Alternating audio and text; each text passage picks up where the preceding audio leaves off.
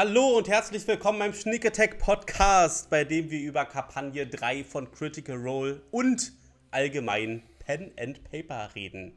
Mein Name ist Thomas und wie immer mit dabei mein geschätzter Kollege Reik. Hallöchen. Hallöchen, Popöchen.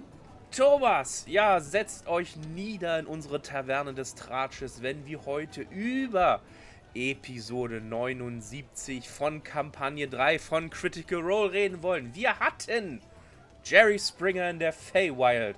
Wahrheiten kamen ans Licht und meine, mein absolutes Favorite, es gab ein Ashley und Laura ASMR Session. Das und noch vieles mehr erfahrt ihr und natürlich wir en Detail nach dem Intro und deshalb Thomas. Ja. Let's roll the intro. Wind raschelt durch die Blätter, Mondlicht funkelt sanft hindurch. Im Schatten blitzt die Klinge auf. Die Schnieke deckt mit ihren Lauf.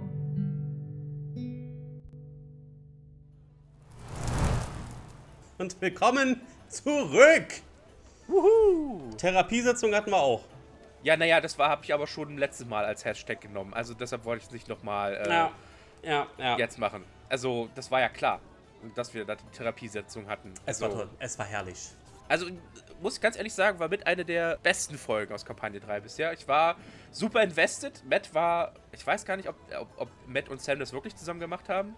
Aber Matt war, äh, hat sich sehr viele schöne und lustige Sachen einfallen lassen, Mhm. um die drei ja, äh, Schlüsselattribute einer gut funktionierenden Gruppe als ja, Spiele oder Tests zu repräsentieren, sagen wir es mal so. Die da wären. Da kommen wir später zu, weil äh, wir möchten natürlich nicht wieder das Pferd von hinten aufzäumen. Thomas, Hm. magst du vielleicht einmal zusammenfassen? Natürlich. Also, so viel ist ja eigentlich gar nicht passiert.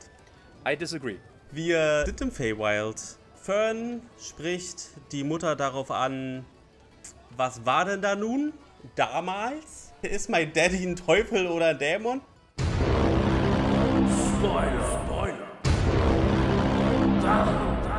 Wir reden über Kampagne 3. Willst du vom Wunderbaren noch nichts erfahren, ist hier gleich der Spaß vorbei. Nein? Es ist viel schlimmer. es ist der Sorrow Lord höchstpersönlich. Der Sorrow Lord war Thuda. Und ich hasse es jetzt schon jedes Mal in der Zukunft, wenn wir diesen Namen haben, den auszusprechen. Ich hasse es einfach. Atheon the Thuda, richtig? Wir sagen einfach Sorrowlord, Punkt, das passt schon. Wir Der es Soul Lord oder der Sad Lord und äh, du hast ihm ja schon andere Namen gegeben. Auf alle Fälle. Ja, ja, Shadow Lord und was weiß ich nicht noch alles. Äh, Alles der gleiche, gleiche Bespoke, alles der gleiche Bums, ja, ja. Der hat auf alle Fälle, genau, Bums war das äh, Stichwort. mit, mit Birdie hat er dann halt Fern gezeugt und Fern kriegt dann auch zu hören, dass das geplant war, dass sie Rudisborn war. Also es wurde wirklich so inszeniert vor vielen Jahrzehnten, dass zur Geburt sie nach draußen auf eine Hügelspitze sollte, damit sie um Gottes Willen bloß das rote Flackern kriegt. Wir dürfen aber nicht, also Jahrzehnt ist glaube ich nicht korrekt, weil Fern ist ja schneller gealtert, dank Mori. Für Ferns Eltern waren es glaube ich nicht Jahrzehnte, das waren vielleicht eine Dekade, okay, aber es waren nicht mehr. Also für Ferns Eltern ist Fern eigentlich glaube ich erst noch ein Teenager oder sowas. So lange ist das gar nicht her, dass sie Fern bei Mori abgegeben haben, nur Zeit in Moris Domain äh, Ja. schneller. Ja, guter Hinweis, guter Hinweis. Ja, ja. Und Time ist ja äh, Weird Soup. Das Weird wir ja Soup. auch. Genau. Und äh, später erfahren wir auch, dass wegen dieser äh, Verwandtschaftsbeziehung der Soul Lord das ein oder andere Mal tatsächlich äh, an die Tür geklopft hat bei Mori. Aber, Aber Mori hat ihn immer Obermori, abgewimmelt. genau. Aber immer schön abgewimmelt. Der hat also immer noch ein Interesse daran, äh, Fern irgendwie für sich äh, zu haben. Aber an Birdie hat er kein Interesse mehr gehabt. Aber dort war halt Olli gefangen und den hat sie dann halt mitgenommen. Die sind da gemeinsam geflohen. Also das äh, ist halt der Lore Drop, den wir uns alle erhofft hatten zum Ende der letzten Folge. Also da, wir wurden da bedient. Äh, sehr cool. Und ja, dann gibt es effektiv die Schnitzeljagd. Also vorher fantasiert äh, Shatley natürlich noch davon, ewig jung zu sein. aber da muss er wahrscheinlich einen Deal für eingehen. Und die Schnitzeljagd sieht so aus, das ist schon gesagt, die Kernthemen einer guten Beziehung, einer guten Gruppe, die werden dann halt in drei verschiedenen Spielchen angesprochen oder Durchgeführt. durchgeführt. Die Herausforderung steht. Und das erste ist, hat die Ehrlichkeit. Und ja, ja, sie waren sehr ehrlich. Auf die Details, was wir da alles erfahren haben, gehen wir dann auch noch mal ein. Zum Glück hat das Wiki, ja, vorbildlich, wie die Schreiberlinge da sind, haben sie jedes einzelne Geständnis untereinander aufgeschrieben, damit wir auch ja nichts verpassen. Also sie waren dann halt in so einer, in so einer Klippe, sie mussten da einen Gegenstand bergen. Und je nachdem, wie viel Ehrlichkeit sie gemacht haben, ist halt da der Schlamm weggebröckelt und so und konnte dann irgendwann den Gegenstand bergen und aus dieser Kluft auch wegfliegen mit Hilfe von Vögeln, die keinen Kopf hatten, sondern eine Hand als Kopf. Feywild halt. Und das zweite Spiel war Kommunikation. Und da wurden halt ein paar Mitgliedern von Bells Hells ähm, eine Augenbinde umgebunden und sie mussten halt auf einer Karte navigieren und sie durften halt nicht in den Abgrund fallen. Oder es wurde ihnen nahegelegt, nicht in den Abgrund zu fallen. Nochmal zur Clarification in Real Life. Also Spiele am Tisch wurden die Augen verbunden, ja, den Ja. Spielern, die diese Spielercharaktere dann navigiert haben. Also es gab einen Blinden quasi, einen blinden Charakter und einen blinden Spieler und zwei aus der Gruppe mussten dann diesen Spieler durch ein quasi Labyrinth, es war kein richtiges Labyrinth, es war halt eine Strecke, die halt, wo links und rechts ein Abgrund war. Und sie mussten diesem Spieler, der blind war, durch dieses Labyrinth, ja, kommunikativ führen, mehr oder weniger. Ja, Und die Art und Weise, wie das geschehen ist, war sehr anders, aber auch sehr interessant. Aber da kommen wir vielleicht nochmal im Detail darauf. Ja, definitiv. Und um es ein bisschen interessant zu machen, hat sich halt Matt überlegt, ja, das ist nicht einfach ein Labyrinth. Äh, Wenn ihr zu laut seid, zu panisch, dann schicke ich euch Donnerwespen und dann äh, versuchen die euch zu pieksen und äh, vielleicht in den Abgrund zu stürzen.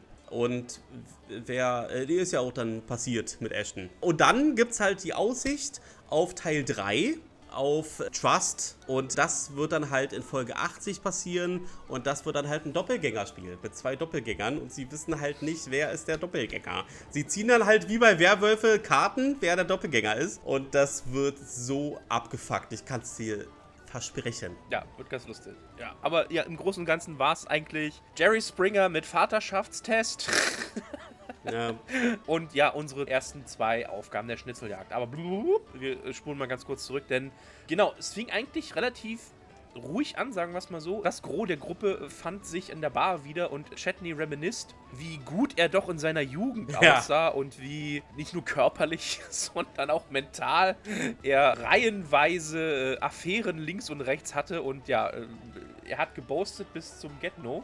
und er ist sich auch unsicher, ob irgendwo Kinder rumlaufen. Na, hoffentlich nicht, hat er gesagt, aber ja, er ist sich ziemlich unsicher, ja. Genau, während dieser ganzen, ja, quasi Unterhaltung, wie du schon richtig gesagt hast, steigen wir so langsam in die Jerry Springer Show ein, denn Fern konfrontiert Birdie in Bezug auf ihre Vaterschaftsfrage und nimmt sie so zur Seite und Birdie sagt, ja, ja, komm, lass uns gehen, wir haben auch ja ein bisschen Catch-up zu betreiben, ne? wir haben uns ja auch schon lange nicht mehr gesehen. Ja, Und Birdie erzählt erstmal von Hondir, der sich von Birdie und Olli getrennt hat und jetzt einen auf Lowrider äh, in Bassaros Das macht, um, sein, um seine Kollegen zu suchen. Als das hört, muss ich so, oh my God, I'm a Lowrider.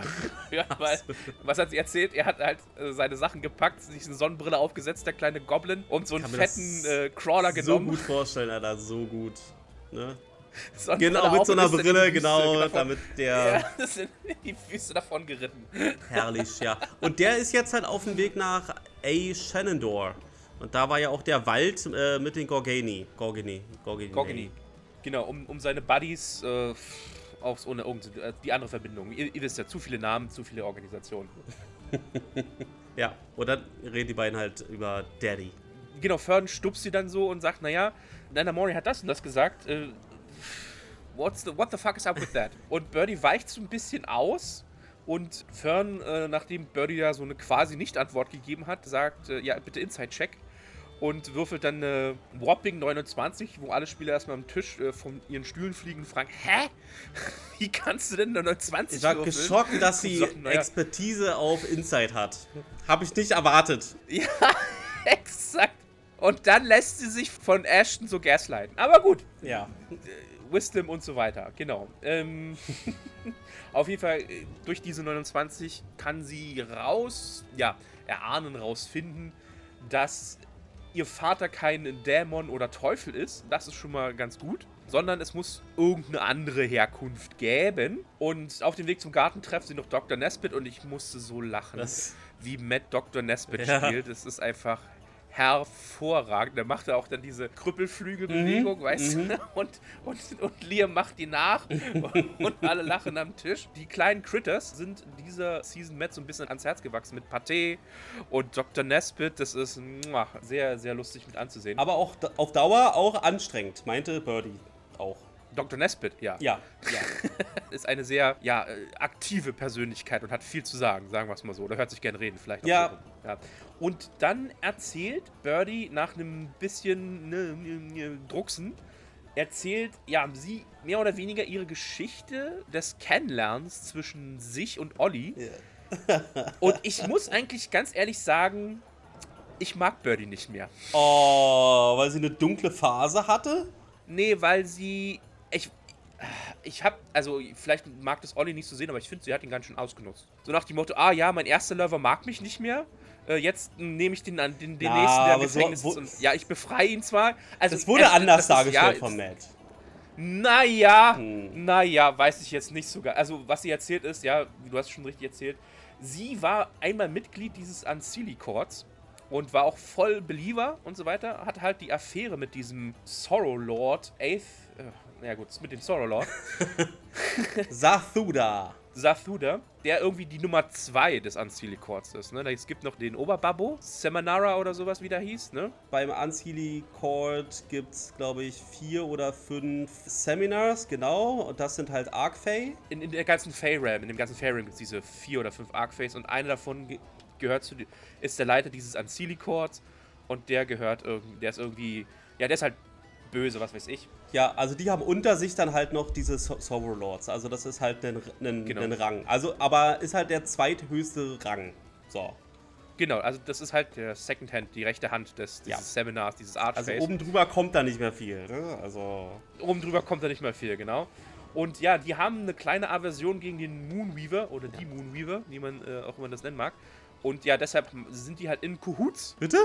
Mit äh, Ludenis und äh, in Cahoots mit Ludenis und Konsorten. Was meinst du damit mit äh, in Kuhuts? Na, äh, die haben das gleiche Ziel, sind, sind Verbündete. Ihr wisst schon, was ich meine. Wer Englisch kann, der weiß. Und äh, googelt einfach Cahoots mit Doppel-O. Und ja, und, und, und sie erzählt halt so, naja, wie gesagt, sie war halt voll Believer und die hatte halt die Affäre mit dem Sorrow Lord und äh, der hat sie dann irgendwie rausgeschleppt, damit sie halt, ja, Fern gebärt Ja. Während dieser Red Moon Phase. Ja. Und danach ging es halt in die Brüche. Weiter wurde das nicht Naja, ausgeführt. das sind- Warum auch immer. Birdie hat halt massiv an Wert verloren, weil das Kind halt geboren war. Ja, ach nee. If it's not the consequences of my actions. So. Also wir haben ja auch erfahren, dass er ein manipulatives Arschloch ist. Ja, okay, weird. Aber trotzdem. Und dann, ja, sie hat irgendwie, Olli war halt Gefangener in dieses Ancili Courts, der war so ein bisschen anti und fand das alles nicht so geil. Und dann schwärmt sie halt von ihm, ach ja, er war so nett und so freundlich und tralala. Mein erster Lover wollte mich jetzt nicht, nachdem ich ihm was geboren habe oder nachdem ich ge- gebärt habe. Und dann nehme ich halt den nächsten. Alter. So, also, ja, nee. also komm. Doch, schon. Ein bisschen schon. Also kam das für mich so rüber. Ich meine, Olli ist die super Seele. Ja. also äh, MVP, Best Man ever. Dass er darüber, also er wusste ja anscheinend, also ja, anscheinend, er wusste, dass Fern nicht seine Tochter ist und hat sie trotzdem als solche anerkannt, sagen wir es mal so, ne? Und großgezogen zumindest. Ja, den- so viel Bis sie abgegeben sie ja wurde. Ja. Ja, Aber ja, äh, gehört schon so. Größe dazu, ne? Als neuer Partner zu sagen, okay, wir ziehen das gemeinsam auf. Ne? Ja, ja, absolut. Trotzdem, ja, also wie gesagt, pff, der, ja, Birdie hat so ein bisschen an Ansehen bei mir verloren, sagen wir es mal so. Ja, und so können wir natürlich uns auch die dunkle oder die Dark Streak von Fern erklären. Denn ja, zur Hälfte ist sie äh, Sorrow Lord, Lord, Lordin. Sorrow Dame. Ich weiß gar nicht, äh, was er für ein Volk ist als Sorrow Lord. Ich guck gerade mal. Creature Type ist einfach nur Fee. ja, ja. Oh nee, da steht als Race steht sogar possibly Archfey. Aha. Possibly. Oder halb Archfey oder irgendwie sowas. Ja, auf alle Fälle haben wir den ja schon mal gesehen, ein paar Folgen zuvor. Denn Maury hat äh, ihn ja bekämpft, als Bad Hells geflohen sind, um endlich aus dem Feywild rauszukommen. Ne? Genau, da gab es ja die Aktion mit dem äh, Key in der Feywild, den sie äh, mit dem Ja. Malice Key oder einen davon. Und das war genau dieser und dieser Sorrot, das war der, der auf dem Ja. Drachen da rumgehottet ist und mit Otohan Thul ähm, Konversation betrieben hat. Äh, War halt der Daddy. Genau, und wir haben auch von dem Chef vom Sorrow Lord halt gehört. Ne? Also, dass der halt unglücklich darüber ist, wie die Dinge derzeit laufen. Und er ist erst dann wieder happy, wenn effektiv Predathos macht, was er machen soll, damit die Moonweaver verschwindet. Ne? Genau. Ja. Und also, mi- mir hätte noch, wenn ich ehrlich bin, ein kleiner Talk zwischen Fern und Olli gefehlt. Ja. Ja. Fern taggt es auch absolut in Strides. Er sagt, ja, okay, cool, awesome, danke für die Wahrheit, tschüss, ich muss jetzt äh, zur Teambuilding-Exercise. Und anscheinend auch, ja, jetzt nicht so emotional mitgenommen. Ja, aber dem Team gegenüber hat sie ja dann äh, direkt gesagt, äh, dass er halt nicht der biologische Vater ist. Ne? Ja. Also sie hat das schon irgendwie äh, verarbeitet und so und erklärt. Sie war auch ein bisschen verstört. Aber, naja. Ja, also, Ich meine, wenn du erfährst, dass der Vater nicht dein Vater ist, ist schon nicht so einfach. ja, äh, Vor allem, wenn es der Sorrow Lord ist. ja. ja, aber ich meine, okay, so eine wirkliche Möglichkeit hatten die beiden das auch nicht, ihr zu sagen. Okay, gebe ich auch zu. Obwohl die Frage ist, wissen wir, mit wie vielen Jahren Fern abgegeben wurde bei Mori? Wissen wir das eigentlich? Wurde das jemals erwähnt? Ich glaube, umgerechnet in Menschenjahren war die, weiß ich nicht, acht oder was. Okay. Also sie war noch relativ jung, also sie war noch kein Teenager. Das heißt, sie hat sowieso wenig Erinnerung an ihre äh, Eltern. Ne? Und das kommt ja auch immer mal wieder durch. Ja, ja, ja, ja. Ich meine, 8 ist noch ein bisschen jung, um diesen Talk zu haben. Dein Dad ist nicht dein Dad. Ja, irgendwie schon. Ja. Aber ja, also wie gesagt, Birdie hat so ein bisschen bei mir an Ansehen verloren. Sie war halt auch ein Opfer der Umstände. Ne? Das hatte sie sich wahrscheinlich auch anders gehofft, äh, erhofft. Also sie, da, sie dazu absolvieren und ihr keine Schuld anzulegen, weiß ich nicht. Finde ich auch ein bisschen zu kurz gedacht. Ich meine, gar nicht ihr sagen. keine also, Schuld zu geben, aber sie war halt ein Opfer der Umstände. Ich meine, sie wurde ja auch manipuliert. Und zwar war das ja nicht das einzige Mal. Von Ira wurde sie ja auch manipuliert. Ja, aber das, aber äh, das, Also, die, die Frau hat einiges durch, will ich nur mal sagen. wir, wir, wir werfen hier zwei Sachen in den Topf. Ira kam auch später und wenn ich, wenn ich, Ira also, kommt ne, später, ja. fool me once, shame on you, fool me twice, shame on me, ja. Also, ähm, Ja, aber wir reden hier über mächtige Feenwesen, die dich halt einfach verzaubern. ja, machen sie ja nicht. Also, Ne? Also ja, das okay. ist nicht, das, also, ist nicht, das muss nicht immer eine bewusste Entscheidung sein, also- Leuten nicht zu glauben. Du kannst so einfach Okay, also, äh, dann- Dominate also- Person oder äh, du vergisst, Und dann, was äh, passiert ist. Und dann lass uns ein Kind zeugen. Ah, das ist ja schon SA. Also das ist ja Nee, schon. da, das war also, ja die wenn's romantische SA war, Sache. Das war ja die romantische Sache mit dem Sorrow Lord. Also ja, ja, aber du erzählst mir jetzt, die war verzaubert. Okay. Dann äh, ist sie ja under the influence und dann lass es ein Kind zeugen, ist schon, ist schon SA und, und nichts anderes. Ja. Dann okay. Aber ich, das glaube ich nicht. Also wenn, dann wäre das sehr hart. Dann muss, okay, wenn das so passiert ist, nehme ich alles zurück, was ich zu Birdie Ich habe gesagt habe. keine Ahnung, ob Wenn er nicht- sie magisch verzaubert hat. Und, und ob das, ob Ja, das ja. dann effektiv, äh, ja, das wissen wir nicht. Bis jetzt wissen wir ja, dass sie eine Romanze hatten. Also vielleicht war das auch aus freien Stücken, aber er war halt trotzdem manipulierendes Arschloch. Okay, dann, okay, er war ein Arschloch, aber dann trotzdem, sie ganz von Schuld freizusprechen, finde ich nicht richtig. Mache ich ja gar nicht. Ich versuche dir nur zu zeigen oder dich dazu zu motivieren, äh, die Perspektive zu wechseln. Sich in sie hineinzuversetzen. Mehr will ich ja gar nicht. Ein bisschen mehr Verständnis zu haben. Okay. Für die arme, arme Frau. Mhm. Die so ein hartes Leben hinter sich hat. Und die Männer haben es nicht gut mit ihr gemeint, bis sie dann irgendwann Oleander getroffen hat. Der es gut mit ihr meinte. Finde find ich eine sehr ähm, rosige Sichtweise des Ganzen und spricht sie halt absolut von, von, ihrer eigenen, von ihrem eigenen Part frei. Sagen wir es mal so. Aber gut, okay. Ich glaube, dass es hart für sie war. Bestreite ich ja nicht. Also sie hat einiges, einiges durch. Ne? Also für, bei mir hat sie Bestreite nicht ich ja an nicht. Ansehen verloren, um das mal zusammenzufassen. Sie war halt ein Opfer der Umstände. Sehe ich anders, aber Oh, okay. Lass uns hier mal. Meine Meinung, sie war nicht nur ein Opfer der Umstände, ja. Und es ging auch relativ quick mit Olli. Also, ich sag's ja nur. Okay, na, let's move on. Wir wissen nicht, wie lange Birdie und Olli sich das angebahnt hat. Wir wissen nicht, wie lange Olli da schon gefangen war. Vielleicht lief das über zwei, drei Jahre. Ja, aber keine Ahnung, wie lange oder ab wann sie schwanger war. Vielleicht war sie ja noch gar nicht schwanger, als sie Oleander getroffen hat. Da wurde sie irgendwann schwanger. Also über Zeit äh, wissen wir ja gar nichts. True. Trotzdem kam das für mich so rüber, als ob das alles recht schnell ging.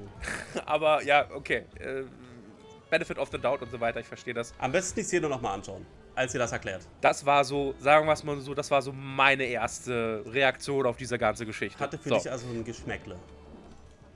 Ja, Okay. schon. A little Ja, bit. Äh, a little Ja, bit. Ja? Also, wie gesagt, äh, ich finde es nicht richtig, sie absolut von Schuld freizusprechen. Ja? Okay, let's move on, denn bevor es in die Aufgaben geht, gibt es noch eine kleine Szene zwischen Orm und Ashton. Ja, Es wurde sich über ähm, Orms Charakter viel lustig gemacht, wie viele Squats er ja doch in der letzten Folge oder am letzten Tag gemacht hat. Und Orm meinte so, ja, das ist halt my way of dealing with trauma. ja, Also ich hatte das Gefühl, Orm spielt hier so den Good Cop der Gruppe, weil äh, er hat ja auch so verbatim oder wortwörtlich ja mehr oder weniger gesagt, du, ich habe gesehen ja, dass die anderen schon ganz schön dich durch die Mangel genommen haben, ne? ja. Ähm, und äh, wisse, äh, ich, ich, ich vergebe dir, ja? Äh, und äh, absolve T, ne? Äh, äh, zu, du kannst zu mir immer kommen und so weiter. Und ich glaube, das war so, so the, the gist of it. Ja, also er, mehr habe ich mir er stellt auch klar, dass halt nicht nur Orem hinter ihm steht, sondern auch, dass die Gruppe auch für ihn da ist. Hm. Obwohl Dinge passiert sind. Also es war eine kurze Szene, die dann halt auch mit einem äh, Kuss auf die Stirn endet, was irgendwie ganz süß war. Ja, ich weiß halt nicht. Wir hatten ja darüber gesprochen, wie schade es war, dass Orem nicht da war in der Folge. Hm. Also es wäre vielleicht anders gelaufen. Und ich hatte mir irgendwie schon so eine längere Szene zwischen den beiden erhofft. Aber dadurch, dass vieles halt schon gesagt wurde, hat Liam halt auch verhindert, dass man sich wiederholt. Also es war vielleicht eine, eine, eine gute Entscheidung, da jetzt nicht so tief reinzugehen und einfach nur noch mal ein bisschen Ashton zu versichern, dass äh, man an einem Strang zieht und die Welt retten sollte, wollte. Naja, er hatte so wörtlich gesagt, wir stehen äh, Schulter an Schulter oder in dem Fall Schulter an Hüfte.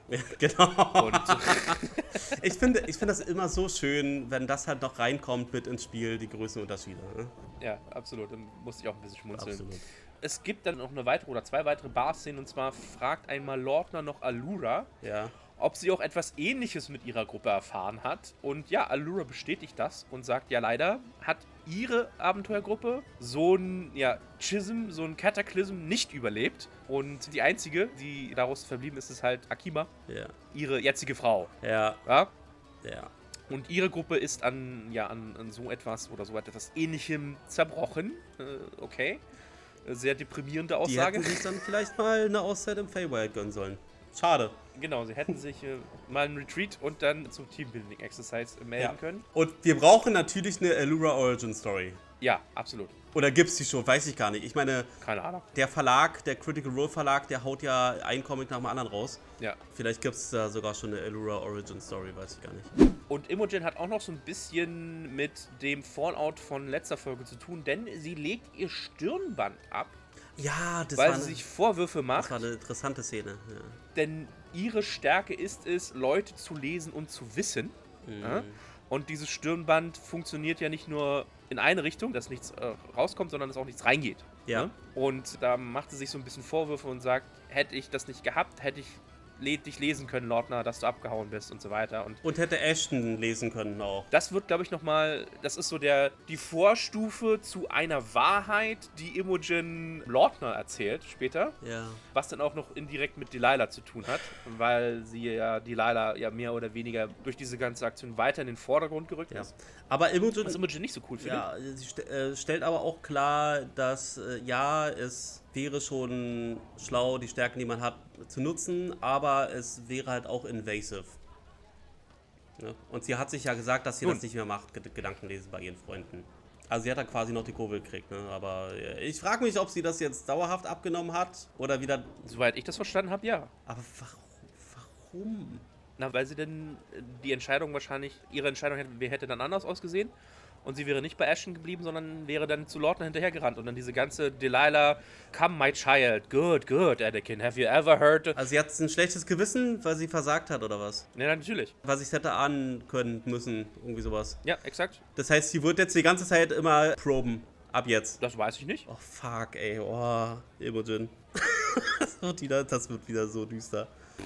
Weiß nicht. Müssen wir mal gucken. Ja, ja mal gucken, mal gucken, ob sie es wieder aufsetzt. Also, das war ja eigentlich eins der besten und äh, geeignetsten und passendsten magischen Gegenstände in der Kampagne bis jetzt für Imogen. Aber ganz ehrlich, ich kann es nachvollziehen. Hat sie ja auch definiert. In der ersten, Im ersten Teil der Kampagne hat das ja auch Imogen definiert, dass sie halt ständig den Noise hatte. Aber ich kann das auch durchaus nachvollziehen. Also die Reaktion darauf ist für mich absolut verständlich. Also ich finde das jetzt nicht so, so sch schlimm. Ja, mal gucken, wie sie das dann nutzt in der Zukunft. Das bleibt spannend. Ja. Also das ist ja, ne, das kann ja nicht nur eine Downside dazu geben, sondern wie gesagt, ich glaube wirklich auch, hätte sie das nicht gehabt, äh, wäre ihre Entscheidung wirklich anders gewesen und wäre äh, und hätte dann verhindern können, dass Delilah vielleicht doch so wieder stärker in den Vordergrund rückt. Ja, aber die, Also die, die, sagen wir es mal, diesen, diesen Train of Thought, den kann ich schon nachvollziehen und warum sie das denn tun. aber die äh, Witches be Bitches haben sich ja auch geeinigt, dass sie alle Kraft eigentlich haben wollen, die zur, zur Verfügung steht, um dann halt für den Kampf gerüstet zu sein. Okay. Und wenn man das halt in Betracht zieht, dann ist es ja eigentlich gut, dass Delilah da ist. Da gab es ja auch dann mal dieses Zwiegespräch zwischen Imogen und äh, Lordna, dass es ja eigentlich auch eine Kraft ist, die man nutzen könnte im bevorstehenden Kampf. Na gut, aber wie wir ja später erfahren, findet das äh, Imogen trotzdem nicht Nee. geil, dass Delilah jetzt Third Wheeled, äh, auch in ihren äh, privaten Konversationen oder, äh, oder in ihrer, ihrer Private Me-Time oder They-Time oder Them-Time oder wie auch Ja. immer. Also, Er ist ziemlich abgefuckt, der, der Gedanke ist ziemlich abgefuckt. also ähm, was, was gibt sie denn auf? Sie sacrificed ja im Endeffekt Macht gegen ja, persönliche Beziehung oder äh, Ja. Peace of Mind oder sowas, ne? Weiß ich nicht, ob das so geil ist. Aber ja, dazu kommen wir später, denn es geht los, oder es geht eigentlich schon gleich los, denn, ähm, nee, es geht noch nicht los, weil Fern kommt dann wieder und erzählt der Gruppe nun, was sie erfahren hat in Bezug auf ihren Vater. Und Imogen, oder beziehungsweise Laura, erfindet sofort eine Fanfiction, dass äh, der Sorrowlord und ihre Mutter dann daten und sie damit ja quasi Schwestern werden und alles. oder die beiden. Und dann grätscht Auron rein und sagt, naja, gibt zu bedenken, du, wir müssen die beiden töten. und damit ging die Stimmung gleich wieder in den Keller. Da musste ich auch so ein bisschen feiern. Aber auch dieses girlige, oh, wir sind dann Schwestern, ja. Ähm, ja, okay, natürlich. Und die Gruppe fragt dann äh, noch Mori über Details zu A Seminar und B über den Sorlord.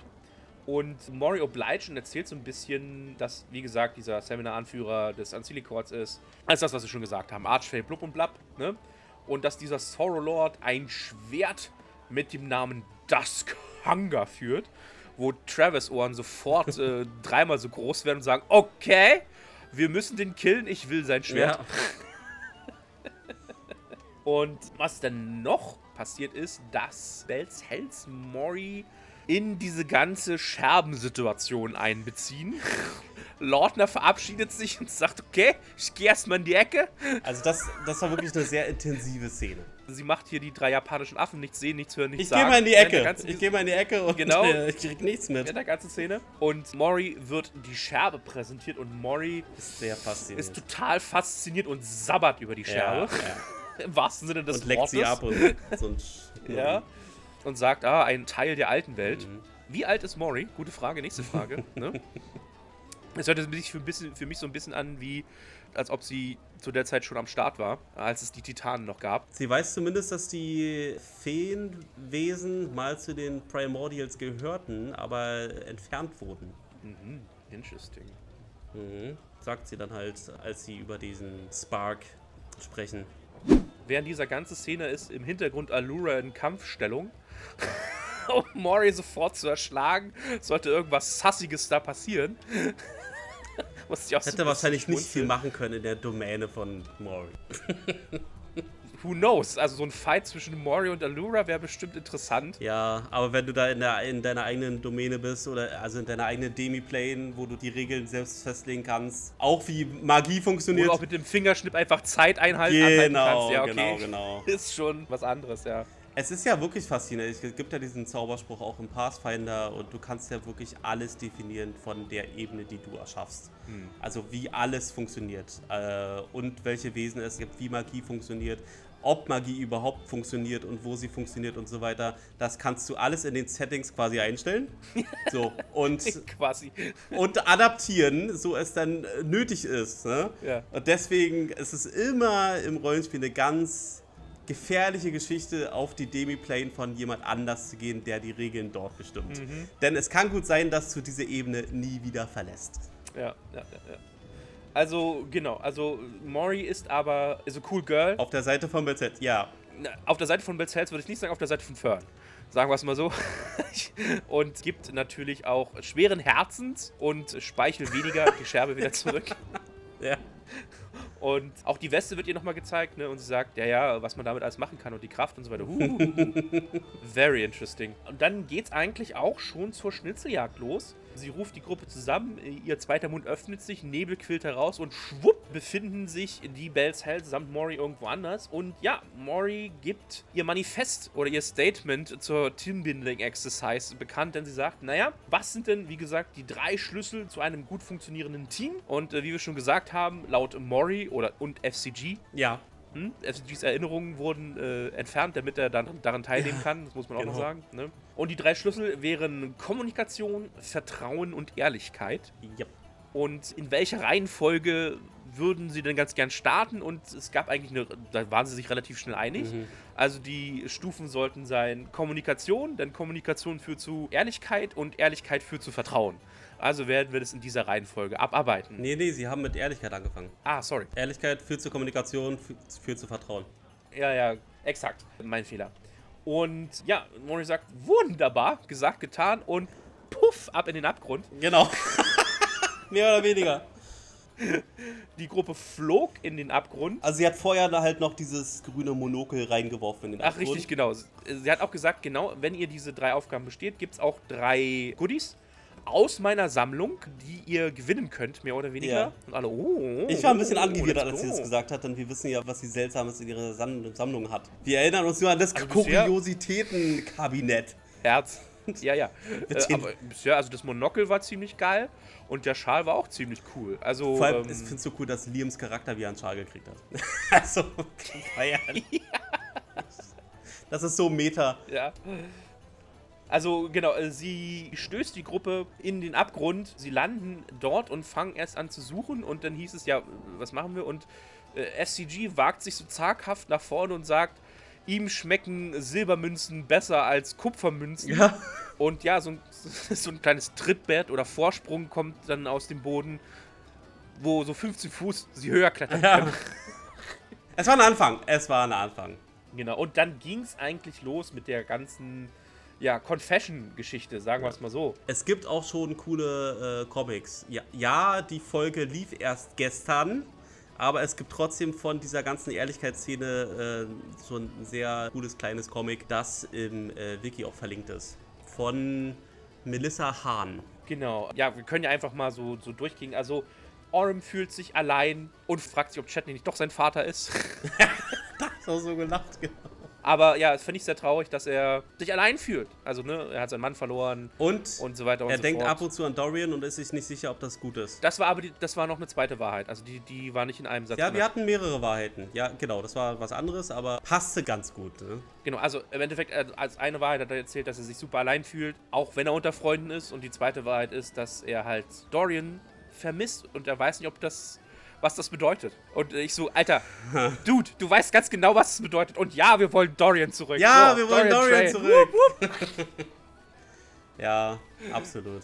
Und ja, dass man sich halt super einsam fühlt, das ist eigentlich auch, also das deutet ja Richtung Depression. Da muss man also ganz vorsichtig sein. Ne? Mhm. Ich hoffe nicht, dass Oren äh, in diese Richtung abgeleitet. Also hoffentlich sind da irgendwie seine Teammitglieder, seine Freunde da irgendwie für ihn da.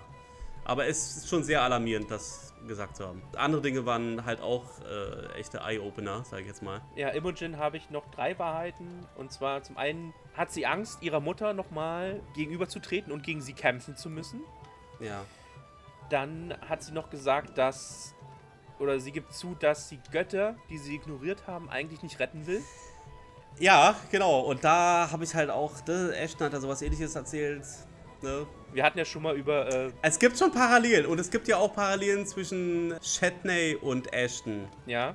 Denn Chatney hatte effektiv vor der gleichen Sache Angst wie Ashton seit Kampagnenbeginn. Ne? Ja. Dann habe ich noch bei Imogen, wie gesagt, noch aufgeschrieben, dass sie es halt super creepy findet, Ja. dass Delilah immer da ist und ja, sie mehr oder weniger quasi ihre Zweisamkeit mit Lordner stört und das Ah. Delilah immer third wheelt jetzt bei der ganzen Geschichte. Ja, ich, Und da muss ich sagen, Girl, I can understand that. ja, ja, definitiv. Ist äh, ganz schwierig. Ist natürlich so, ja, schwer für uns, sich das so vorzustellen, aber ich stelle mir das auch sehr schwierig vor, ja.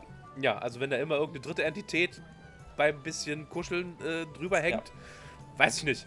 Würde ich mich auch ein bisschen unwohl fühlen, sag, sagen wir es Ich mal spiele so. ja in unserer Montagsrunde auch jemanden. ich ja, so. gleiche Scheiße denken. So wäre das halt gelandet. Ne? Also ich habe halt den Charakter äh, so angelegt, dass er polyamorös ist. Und der hat halt eine, ja, quasi Geisterfreundin, aber ist halt auch noch Wir sind in einem Genau, Mittelalter-Setting. Mittelalter-Setting, hat eine quasi Geisterfreundin, ist sie wirklich Geist, aber einen Eidolon quasi, äh, das er beschwören kann und ist halt auch noch verliebt in jemanden äh, von, von den NSCs so. Und wenn er halt mit dem NSC da irgendwie zusammengekommen wäre, dann wäre das halt auch genauso awkward gewesen wie bei äh, Delilah, Imogen und Lordna, weil ähm, die Geisterfreundin, die wäre dann halt auch immer da gewesen und hätte alles mitgekriegt. Und das war auch super awkward. Und ich bin irgendwie ganz froh, dass wir halt einen anderen Turn genommen haben in dieser Kampagne, sodass ich mich damit erstmal nicht auseinandersetzen muss, ja. Aber ich konnte da absolut relaten, ja. Und das ist halt weird, dass man zu so etwas relaten kann. Aber ja, konnte ich. Ich musste auch an, ich musste an genau das gleiche denken, als, als, als Imogen das gesagt hat. Hm, ja, ich, hätte ich frage mich, wie Hannah das auch in unserer Runde gesehen hätte. Ne? Oder wenn es, wenn es in diese Richtung, es kann ja noch werden. Es ist ja noch alles offen, nichts ist in Stone, aber erstmal hat diese Beziehung eine andere Richtung genommen, worüber ich auch, glaube ich, sehr froh Ja. bin. Und Imogen, äh, weil wir gerade bei Imogen sind, hat halt auch noch gesagt, dass sie enttäuscht ist von Fern. Richtig, dass sie vor ihrer Kraft Genau, weggelaufen ist. genau, genau. Und Lordner hat dem zugestimmt. Genau, das war, fand ich auch ein sehr wichtiger Punkt. Ja. Genau. Also die anderen beiden von dem Hexendreiergespann sind halt schon dafür, dass äh, Fern sich die Kraft mopsen sollte. Genau, dann hatte Fern noch gesagt, dass sie das Gefühl hat, dass die Bills Hells nicht die Kraft besitzen, um ihre aktuelle Aufgabe zu bewältigen. Ja. Und sie war auch nicht alleine. Und das fand ich halt auch so telling. Ich glaube, zwei oder drei Leute haben den halt noch beigepflichtet. Na, Imogen, glaube ich. Imogen hat das, glaube ich, gesagt. Und ich, war es auch Lordner? Ich weiß es nicht. Irg äh, oder FCG. Irg irgendwie sowas waren das, Ja, ja. und ich meine, geht uns ja auch so. also, ich sehe auch nicht, dass die die Welt retten, bin ich mal ganz ehrlich. Äh, aber es ist halt eine andere Geschichte von Bells Hells. Ne? Sie sind halt noch nicht so hochstufig. Ja. Aber der Pfad führt sie dann, ich meine, es ist trotzdem interessant, führt sie halt woanders hin. Aber ja, konnte ich absolut nachvollziehen, dass Fern das so wahrnimmt. Hatte sie noch was? Fern, warte mal, ich gucke einfach mal im Wiki.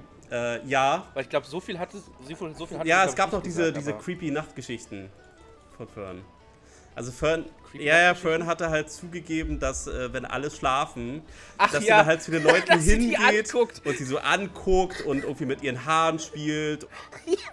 Aber nicht in der Creepy. Ja, ja, nicht in der Creepy. Alter, das ist 100 pro creepy. Das, das, ja, also Fer- Fern hat dann klargestellt, nein, es ist überhaupt nichts Schlimmes, überhaupt nichts Anrüchiges oder so, aber natürlich, es wäre nicht Critical Role, wenn das nicht so gedeutet worden wäre. Wenn sie das nicht creepy Ja, gemacht hätten. ja, ja, ja, ja, genau. Das, Es gab auch eine sehr schöne weitere Innuendo-Szene, wobei sich der ganze Tisch über Metz Wortwahl wieder lustig gemacht hat, denn er hat von steifen Pilzen und Büschen gesprochen. ja. Und steife Pilze, die auf Büsche zufliegen, zielgerichtet. Und alle haben halt. ich glaube, das Sie ja, konnten halt nicht mehr. Und das hat halt Matt, man hat wieder richtig gesehen, wie Metts Herz er gebrochen ist. ist, äh, ja, er ist, ein- ja, ja. Und wie er dann danach versucht hat, das Wort Busch nicht zu sagen. Und dann immer irgendwann. Also, ja, ja, die kommen jetzt an dem Ding an. So. Ich meine, der Cast war ausgenockt für eine halbe Minute, deswegen. Ja, Ja. weil sie einfach alle gelacht Das- haben. Kinder. Absolute Kinder, ey. Definitiv. Was hatten wir noch? Äh, ich ich habe mir leider für Lorten habe ich mir nichts aufgeschrieben. Vielleicht kannst du. Ja, also zum einen hat sie halt zugegeben, dass sie auch diese Scherbe von Rauschaden will. Also so wie Delilah. Richtig. Aber sie, ihr ist auch bewusst, dass das ein schlechter Gedanke ist. Aber äh, sie will halt einfach ehrlich sein. Und sie hat halt auch Bock, diesen fucking Kristall zu kriegen. Mhm. Und das war auch schon alarmierend und es ist gut, dass sie da in die Ecke gegangen ist. Also es, solange Lautner darüber Kontrolle hat über ihren Körper, ist ja alles gut, aber Delilah kann ja jederzeit versuchen, ihren Körper zu lähmen und sie Dinge machen lassen. Haben wir ja schon gesehen. In dem gleichen Gegenzug gab es dann auch ein Geständnis von Ashton, der ja sagt, er hat Angst, dass die Gruppe sich gegenseitig umbringt. Und in dem gleichen Gegenzug gibt Orm zu, dass er einen Plan hat, wie er jeden in der Gruppe meuchelt. Ja, ja, ja. Das, äh, das, das fand ich super, ja. Also Ashton hat es ein bisschen konkreter noch so gemacht. formuliert. Er, sie hat gesagt, Ja. dass er glaubt, dass es einen Dominoeffekt gibt. Sobald einer von Bells Hells irgendjemand anders umbringt, setzt das eine Kettenreaktion äh, äh, in Gange und am Ende sind alle tot. genau. Äh, Und, und er hat gesagt, na, außer Orem, dem würde ich die Wahrscheinlichkeit zutrauen, dass er der Erste ist oder der erste Domino, die ist sehr gering. Und dem gleichen Zug sagt Orem, naja, ich habe auf jeden Fall einen Plan, wie ich jeden von euch meucheln Ja, kann. So. ja, Äh, genau, hast du noch was zu Er, hat, Lochner? er hat Neutralize gesagt, ja, aber äh, effektiv ist es Meucheln, ja. Genau. Also nicht, habe ich halt noch was zu... Zu Lautner hast du gesagt, ne? Lautner hat halt auch gesagt, dass sie darüber nachdenkt, diese ganze Weltrettengeschichte sein zu lassen. Okay. Ja, und Was war ihre Begründung, weil sie sich zu schwach fühlt, oder wie? ich glaube, sie hat es nicht mal begründet, aber ich überlege gerade, ob irgendeiner ihr da auch beigepflichtet hat, als sie das gesagt hat. Ich kann mich nicht dran erinnern. Ich meine, das kann halt einfach, es ist halt einfach unfassbar viel Druck. Und es gibt ja schon Leute, die daran zweifeln, dass man das überhaupt schafft. Ne? Also vorhin hatte das ja ausgesprochen. Dass man da einfach sich zurückziehen will, da irgendwie in eine Hütte äh, zurückziehen und Dinge geschehen lassen, kann man irgendwo auch nachvollziehen. Ne? Also wenn es einfach zu viel Verantwortlichkeit ist. Und wir dürfen ja auch nicht vergessen, Lautner ist ja geistig nicht sehr gereift. Sie ist ja immer noch ein Teenager.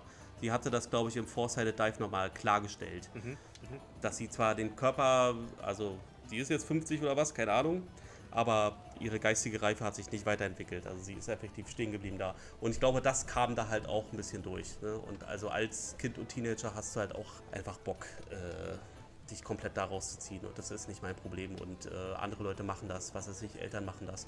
Das hatte Lautner dann noch gesagt. Ich habe noch zwei Sachen für FCG. Zum einen gibt er zu, dass er Zweifel an der Changebringer hat. Ja, So seine letzten Interaktionen zwischen ihm und ihr lässt ihn zweifeln, ob sie wirklich An ihn glaubt, äh, ob ja. Die Changebringer, äh, ob die Changebringer wirklich, äh, ob der Changebringer wirklich etwas an ihm liegt, ihm persönlich, Ja, sondern ja. oder ob er nicht nur einfach Mittel zum Zweck ja, ist. ja, absolut. Und es, ja, ich glaube, FCG hat damit äh, nicht Unrecht. genau.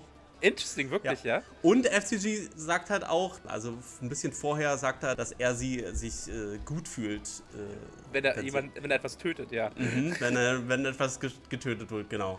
Und der Stresslevel sinkt dadurch, ja. Und Äh, vielleicht gibt es sogar eine wieder die gleiche. Kerbe von Ashton, ne?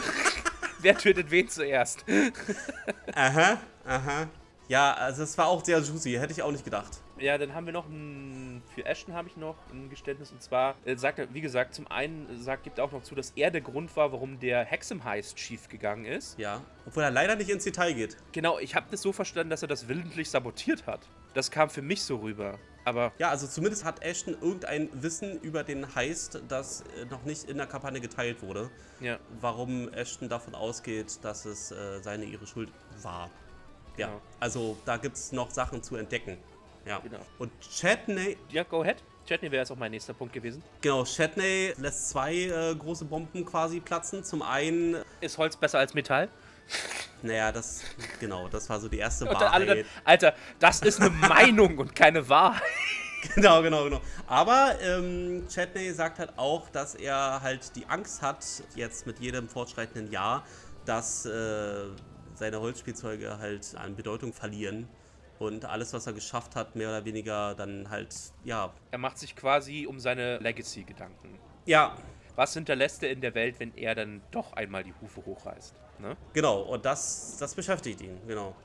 Und vielleicht hat er deswegen ja auch äh, an, am Anfang der Episode darüber nachgedacht, einen Deal zu machen mit Morrigan vielleicht, um ein bisschen länger zu leben. Wir wissen ja auch, äh, jede Nacht ist ja W100 dran.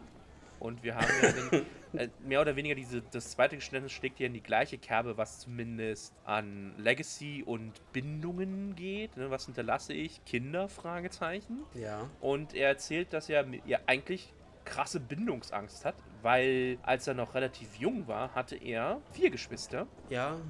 und eine Familie. ja Und glaub, die haben ihn einfach verlassen. Da ging er nicht näher drauf ein. Sie sind halt einfach irgendwie weggegangen, abgehauen, wie auch immer. Ich glaube, er war unterwegs und hat halt irgendwie gelernt, wie man Spielzeuge macht. Und als er dann zurückkam, war halt niemand mehr da. Die ganze Familie war, äh, Weg, genau. äh, war weg. Und er Und- hat halt äh, genau die Angst, dass wann immer er Leute zu nah an sich ranlässt, die ihn halt auch verlassen. Dass er von denen verlassen wird und er maskiert das mit seinem Gigolo- und Bachelor-Gehabe, mehr oder weniger. Ne? Ja, gut. Und also nehmen wir den Gigolo weg. Aber das andere, das hat halt so viele Parallelen zu Ashton. Ja. Das ist ja auch der Deshalb- Grund, warum Ashton niemand an sich Das ranlässt, weil äh, er denkt. rekontextualisiert ja auch diese Leave-Aussage von Chetney gegenüber Ashton zum Beispiel. Wenn du nicht, Ja. wenn du nicht hier sein willst, hau ab. Ne?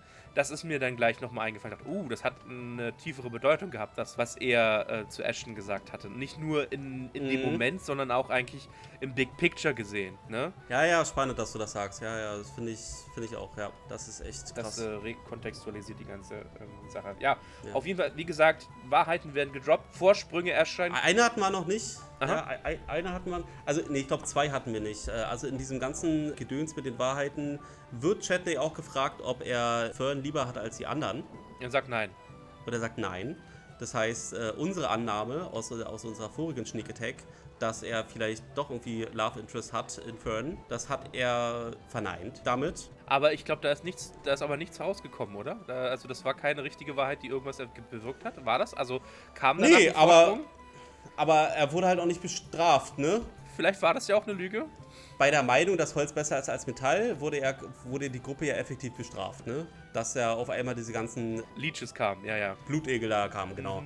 Und deswegen glaube ich, dass halt auch wie, dann irgendeine andere Strafe gekommen wäre, wenn er eine Unwahrheit sagt oder eine, eine Meinung, ne? Also keine echte persönliche Wahrheit. Genau, und das fand ich ganz spannend, ne? Also, dass unsere Annahme dann vermutlich falsch ist. Dass er kein näheres Interesse an hat. Genau, und die letzte Sache war nochmal Ashton. Und zwar, Ashton sagt halt auch, dass er sich sehr schlecht deswegen fühlt, dass er Ferns Leben Schlimmer gemacht hat, oder ja. schlimmer gemacht hat durch die Handlung. Ihren emotionalen Zustand schlimmer gemacht hat, sagen wir es mal so. Genau, und dass er stattdessen hätte sterben sollen. Ja, das sagt er halt auch noch. Ja, gut, er ist ja quasi gestorben. Ja, Aber- sagt, äh, ja, so, ja, ja. Aber trotzdem, zumindest also Ashton hat das äh, verarbeitet und hat halt schon gesehen, also an dieser Aussage haben wir halt nochmal gesehen, äh, cool, dass sein ja. Bewusstsein dafür ist, dass er es verkackt hat. Ich fand auch interessant, wie diese, der Mood-Swing in der Community war. Letzte Folge, alle hassen Ashton. Wegen, wegen dem, was er getan hat. Und diese Folge, ich bin froh, dass Ashton das getan hat, weil wir deswegen diese Folge bekommen haben. Ja, ja, ja. Musste ich, Ich auch ein bisschen, musste ich auch ein bisschen schmunzeln über, diese, über diesen ganzen plötzlichen Mood-Swing innerhalb von zwei Wochen oder zwei Folgen oder einer Folge. Ne? Alle so, fuck Ey, ich sag, Ashton. die, die Fanbase von Critical Role, es ist. Und jetzt äh, war doch ganz gut, dass es getan hat, ne? Ja, ja. Ja. Es ist, es ist einfach sehr wild mit den Fans. Ja. Es sind sehr, sehr, sehr loyal und haben Meinungen und sind laut, aber sie haben halt auch sehr coole Theorien und äh, es ist echt spannend zu, zu lesen, was, was andere Leute finden. Ja. Also, wie gesagt, äh, Wahrheiten werden gedroppt, Vorsprünge und Ranken erscheinen, Pilze, die schweben auf Büsche, die auch aus der Wand sprießen und äh, wie du schon richtig gesagt hast, äh, zum Schluss kamen halt Vögel mit Händen als Köpfen, Yes. die halt die Gruppe gegriffen haben und aus dieser Kluft entkommen konnten. Ne? Ja. Mori genau. ist beeindruckt, sie sagt, äh, good job, guys. Ähm, hier ist das Monokel. Äh, Kannst du behalten. Äh, was macht das? Das Macht, äh, kannst Unsichtbarkeit sehen, du kannst, ach, äh, also Ich viel sehen. Vor- ich glaube, es gibt dir auch Vorteil auf, Investi äh, auf Inside, glaube ich, ne? Inside-Checks. Genau, genau. Wäre eigentlich was und. Perception. Per Perception und Inside-Check. Genau, ich musste, ich musste an Fern und an Ihrer plus 13 Oren denken. Plus genau. 13. Und dann noch Vorteil, yes. Ja, genau. Ähm, genau, und dann sagt sie, na, was habt ihr euch entschieden für, wie soll es weitergehen? Ja, Kommunikation. Und äh, gesagt, getan, die Gruppe wurde transportiert äh, in einen Raum Ja, so eine Art Dome. Ja, Ja. So, eine, so eine Halbkugel. Ja. mit einem Thunder Hornets Nest. Äh, und sagt so, ich brauche bitte drei Freiwillige. Es melden sich Ashton, Chetney und Imogen. Und nachdem sie die Hand gehoben haben, wachsen ihnen die Augen zu. Ach nee, sie gibt ihnen, also sie hält noch einen Schal hin, äh, zerteilt den Schal, legt den, die drei, den drei um auf die Schulter, wie auch immer, und in dem Sinne wachsen die Augen zu. Und äh, Matt verteilt dann ja, Augenmasken an die Spieler am Tisch, an die, an die drei. Und sie können halt nichts sehen. Und dann äh, sagt sie, so, wer möchte zuerst dran? Äh, und ich glaube, der erste war Chetney, sagt ja, ich, ich hier. Dann mussten am Tisch erstmal Platz geschaffen werden, Ja. äh, Sachen mussten weggeräumt werden. Und äh, ja, Matt holt die erste Karte raus mit einem kleinen Weg und reicht dann Chetney seine Mini in die Hand, äh, platziert das auf dieser Karte und sagt so, ihr dürft kommunizieren, aber nicht zu laut, denn dann äh, kommen die Hornissen, denn die sind geräuschempfindlich. Ja, genau. Und wenn äh, der Spieler den Pfad verlässt, fliegt er halt herunter, ne? Ja. Und die Aufgabe ist nicht erfüllt. Und ja, zwei Leute dürfen dem Spieler, der im Labyrinth ist, Anweisung geben. Aber ich glaube, das hat er zuerst nicht erzählt, sondern es haben sich dann naturally irgendwie, haben, waren dann die ersten beiden waren Orim und FCG, glaube ich, ne? Ah, ich weiß gar nicht, wer wem das zuflüstert hat. Ja. Doch, doch. Oder Lordner, ist ja auch egal. Und zweiter ist dann Imogen dran. Imogen wird von Travis, also Chetney und Lordner geleitet, glaube ich. Und Ashton wird dann von Ashley und Laura geleitet. Am Ende, ja. Oder, und ähm, ich fand die Unterschiede in Kommunikation sehr interessant. Ja, Weil ähm, Ja. Orim und Travis sehr, sehr straightforward, ne? 12 Uhr, 1 Uhr, bisschen langsamer und, und 3, 2, 1, Stopp, ne? Sehr, sehr concise, sehr äh, gerade heraus, ne? ja. Und wenn man das dann mit dem äh, von, äh, von Ashley und, und Laura vergleicht, so, ja, go forward, go forward, you're doing a great job. You're making, und, und Ashley mal, yep, yep, yep, yep, yep. wenn, wenn, wenn Die hat dann zu einfach nah Angst vor diesen fucking Hornissen da. Äh, Ja, oder zu nah an, an dem Rand kam. Also sehr, sagen wir es mal, emotionale Kommunikation und sehr positive Reinforcement, ne? You're doing good job und sehr flüsternd, sehr weich. Und Das war am 3 Ende, Uhr, als, 12 Uhr, 11 Uhr, einmal drehen. ja. Ja. als Orim das gemacht hat. Ne? Also Ashton fällt ja tatsächlich runter und wird dann halt gerettet von Morrigan. Und Morrigan bietet an, okay, ihr habt jetzt einmal versagt, aber wenn ihr wollt, kann nochmal jemand das machen, aber dann ohne Sicherheitsnetz. Und mit Timer. Und mit, äh, ja, aber das sagt Und? sie erst danach. Permadeath. Das heißt, wenn der fliegt von der Klippe, ist der Charakter tot. Und, Ohne Sicherheitsnetz. und Oren meldet sich für diesen Job. Und dann eigentlich meldet sich Liam für den Job, weil Liam wird immer bestraft, weil während die anderen da Anweisungen geben, kann er nicht den Mund halten. Und deshalb sagt er, ich kann das nicht. Lieber gehe ich durchs Labyrinth und dann kann ich, darf ich nichts Ja. sagen, als, als dass sie das Aber aushalten. hat natürlich auch einen hohen Bonus auf ähm, den ja. Reflex-Rettungswurf, den man ja machen musste, wenn man da durch die Hornissen aufgelaufen ist. Ja. Genau. Und ich habe mich bei jeder dieser vier Karten gefragt, warum niemand vorgeschlagen hat, über so einen kleinen Abgrund zu springen. What the fuck? Nein! Hallo? Die dritte Karte, ich glaube, da war. Also auf der Karte sah es zumindest sehr kurz aus. Vielleicht 20 Zentimeter oder was. Da hätte man auch einen kurzen Sprung nach vorne. Also, aber Matt hat explizit gesagt, wenn euer Spieler oder wenn die Figur den Abgrund berührt, müsst ihr irgendeinen Save machen. Ich glaube, das ist nicht so, dass da normale Gra- Gravity ist, sondern da wäre irgendwas passiert. Ja, wissen wir. Ja, weiß ich nicht. Keine Ahnung. Ich habe mich auf alle Fälle gefragt. Bei jedem Mal, okay, da hätte man jetzt aber auch. Man hätte abkürzen Alter, können. nein! Alter, ich hätte dich so sterben lassen, wenn du gesagt hättest, ich möchte springen, Alter. Hallo? Wäre natürlich nicht einfach gewesen und setzt natürlich auch viel Vertrauen voraus. Es ging ja da um Kommunikation und nicht um Vertrauen. Ja, exakt. Ich habe das schon alles auch reflektiert, aber trotzdem, also bei der dritten Karte, da dachte ich mir so, okay, also man kann die Hälfte der Karte sparen, indem man da einfach äh, 30 Zentimeter nach vorne springt. Auf die Idee bin ich gar nicht gekommen. Weißt du, was mich angepisst hat? Na? Dass Ashton seinen beschissenen Tremor Sense nicht benutzt hat, um den Weg äh, in seinem Kopf rauszuholen. Ja, wir wissen. Er hat, wir haben letzte Folge etabliert, er kann die Erde spüren. Dann kann er wohl spüren, wo die Erde aufhört und wäre Ja, einfach wissen- lustig, lustig einfach lang gegangen. Tralala. Vielleicht, ja, wir wissen ja noch nicht, ob das jetzt schon so gewachsen ist, dass er spürt, was da los ist mit den. Aber er hat auf die Idee ist er nicht mehr gekommen und hat es noch nicht mal versucht. Laura hat versucht, mit dem Zauberspruch was zu machen gegen die Hornissen. Ja, mit dem Donnerzauberspruch. Ja, gut. Ja, gegen die Donnerhornissen äh, mit dem Donnerzauberspruch. Ja, Ja, gut, Fand ich auch sehr witzig, als sie es ausgesprochen hat. Dann dachte ich mir so, ey, Mädel. Aber Also, hättest du das Donner mal klammern gelassen, wäre das schon, diese Push-Away, wäre schon klug gewesen. ja, Und in dem Moment habe ich gedacht, Alter, kannst doch die Erde spüren. Dann wirst du ja spüren, wo nix, wo keine Erde mehr ist, Junge. Ja, Du kannst einfach ja, laufen. Lauf doch einfach. Und er ist derjenige, der noch runterfliegt, Alter.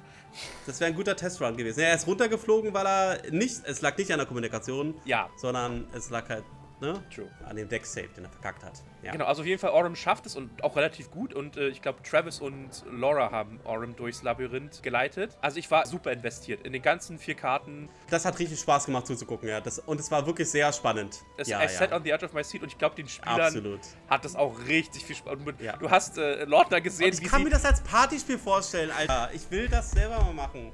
Das ist nicht so, du brauchst nur ein DIN A4-Blatt, danach malst du da irgendwas auf und dann navigieren dich da Leute. Ich musste so lachen, weil es wurden Emotional Support Kuscheltiere links und rechts rausgeworfen. Das stimmt. Jeder hat mit irgendwas gekuschelt. Ja. Und ähm, ähm, ähm, ähm, Marisha hatte zwei Sachen vor ihrem Mund gehalten, damit sie nicht aus Versehen da losschreit. Laura hat dann den Arsch von Mr. gekuschelt. sie, sonst, sie hat gesagt, man hat auch richtig gesehen, wie weiß ihre Hand war, als sie ihre scheiß Mini-Figur über dieses Tableau geschoben hat, weil sie so konzentriert war. Ich glaube, Laura hatte mehrmals gesagt, dass sie Angst hat, die Figur kaputt zu machen. Ja, weil weil sie so- gemerkt hat, wie viel Druck sie ausübt Ja. auf diese. Aber daran hast du auch gemerkt, wie stark sie unter Strom steht, ne? Ja, aber, aber alle und alle haben super mitgefiebert und haben auch, die sind aufgestanden und zur anderen Seite des Tisches gegangen, damit sie nichts sagen. Und Liam konnte sich halt auch bei zwei Sachen einfach nichts verkneifen und man hat gesagt, so, und jetzt kommt zwei weitere, ein weiterer Hund ist ein Schwamm und also, halt die Klappe! Ja, ich meine, das hat zum, Sam wurde von Marisha auch des Öfteren geschlagen, weil Sam auch manchmal, für Sam muss es sehr qualvoll gewesen sein, nichts zu sagen, muss man auch dazu sagen, ne? Der ging mir tatsächlich ein bisschen auf den Zeiger in dieser Szene, ja. Echt? Ja, ich fand's Ja, lustig. ja, der war ein bisschen. Ja. Ja, also, Aber sie gesagt- haben alle vier überstanden und es gab ja dann auch die Belohnung, ne? Also Genau, der Schal. Weil Ich weiß gar nicht, was der Schal nochmal macht, das habe ich, glaube ich, irgendwie... Na, der kann, der kann Leute verzaubern. Also der kann Suggestion wirken, er kann Angst auslösen und zweimal am Tag kann er noch Magic Mouth. Also Ja, das hat irgendein, irgendein Satz halt wird halt unendlich lange wiederholt. Okay. Keine Ahnung, also kann schon nützlich sein, um für Ablenkung zu sorgen zum Beispiel. Ja, also ich fand, ich war super investiert, das hat super Spaß gemacht, waren coole Ideen, die sich Matt hat einfallen lassen. Auch die dritte Aufgabe war eine, er hat halt nur kurz angeteased. Ne? Ja, Mon hat äh, erstmal gesagt, Gratulation, es hat geklappt und äh, auf zur letzten und Final Stage. Und ja, sie kommt halt an und sie sagt, ja, äh, was ich eigentlich von euch will, die sind in irgendwelchen Ruinen oder sowas ne, gelandet, äh, irgendwelche Fey-Ruinen und sagt, naja, hier sind irgendwie drei Gegenstände verteilt, äh, bringt die mir. Und plötzlich kommen so zwei amorphe Gestalten ähm, aus dem Schatten und gucken alle an und sagt, ach so, übrigens, ähm, zwei Doppelgänger gibt's. ja. Und ja, zwei von euch werden die Runde aussetzen. Aber wer das sein wird, das wisst ihr nicht. Und Matt hat dann nach Spielern nochmal erklärt, wie er das gedenkt zu tun. Und zwar halt mit Karten, wo die Spieler halt Karten ziehen. Und derjenige, der halt eine Werwolf quasi oder eine Doppelgängerkarte zieht, der wird halt aufgelistet. Äh, da, da werden halt so Fallen aufgelistet, ne? Und sie müssen halt versuchen, ihre Gruppenmitglieder, ja, in die Fallen zu locken, mehr oder weniger, ne? Ja, und ich frage mich halt, ob wir die Karten sehen. Oder. Ich fände es cooler, wenn wir es nicht tun. Also wenn wir selber mitraten, wenn ich ehrlich bin. Und es, ich meine, Es- viel hängt es kann davon beides ab, cool wie, sein. Wie Skill, also wie viel Skill jemand hat, Leute hinters Licht zu führen. Also im realen Leben, ne? Ja, äh, zum einen das und Bluffen und Inside-Check. Ja, ich, mm, ja, weiß ich nicht. Das wird dann auch eine Rolle spielen. Ja, kann sein, kann sein, kann sein. Ja. ja, aber im Endeffekt, das erfahren wir dann in der nächsten Folge, Folge 80, wie du schon richtig gesagt hast. Ich bin gespannt, ich freue mich, das wird bestimmt cool. Und ja, hat mega Spaß gemacht, fand äh, super Heads off to Matt für die Kreativität, mit der diese ersten zwei Aufgaben und auch diese zwei Themen ja mehr oder weniger abgearbeitet hat. Also Kommunikation und Ehrlichkeit, ne? Ja, Coole Sache. Also, ich glaube, man hat auch gesehen, dass Matt vor allen Dingen bei der Kommunikationsaufgabe hat er einen riesen Grinsen gehabt. ja. Ich glaube, das hat ihm auch sehr viel Spaß gemacht. Er, mu er musste auch wenig machen. Er musste sich halt, er musste nur warten, bis die Leute zu laut werden. Und dann, so, Ja, hier genau. hast du noch ein paar Wespen. Aber fand ich cool, dass sie auch alle so, so mitgeführt hat und voll drauf eingestiegen sind und so. Und ja, kann ich mir auch so, das ist so ein, so ein Weihnachts-Silvesterabend-Partyspiel oder sowas. Ja, und ne? sowas Hast du ist mir auch lieber als so ein fucking Rätsel, wo du irgendwie eine halbe oder eine Stunde sitzt und da irgendwie Buchstaben auseinandernehmen musst und dekodieren musst und so weiter.